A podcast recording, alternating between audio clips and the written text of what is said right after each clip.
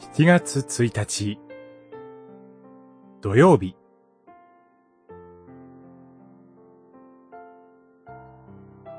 見姿を見るだけで満ち足りる。詩編。17編。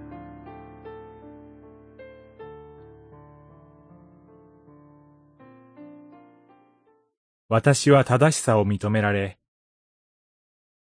三顔を仰ぎ望み、目覚めるときには、見姿を拝して、満ち足りることができるでしょ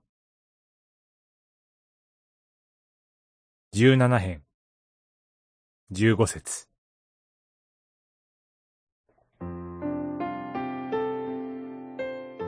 一節と十五節に、正しいという言葉が繰り返されています。普通正しいという言葉は道徳的な意味で使われますが、聖書では神との関係を言い表します。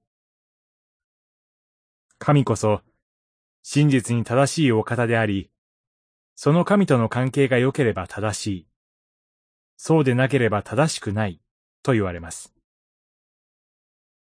人間は創造主なる神の見前に立ち、神と向かい合って、初めて正しく荒れるのです。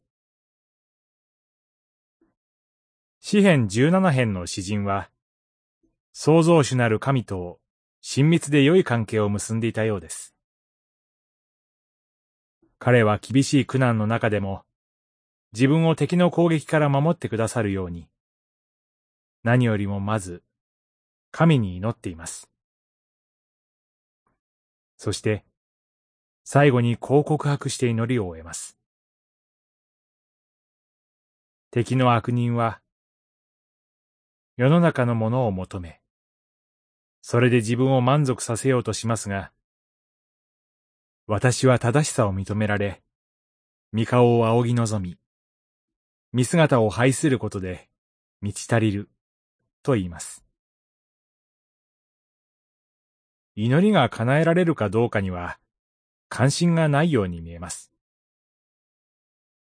ただ祈りを通して神と出会い、見姿を拝することにもっと関心があり、それで満足します。神お一人で満足します。と告白しているのです。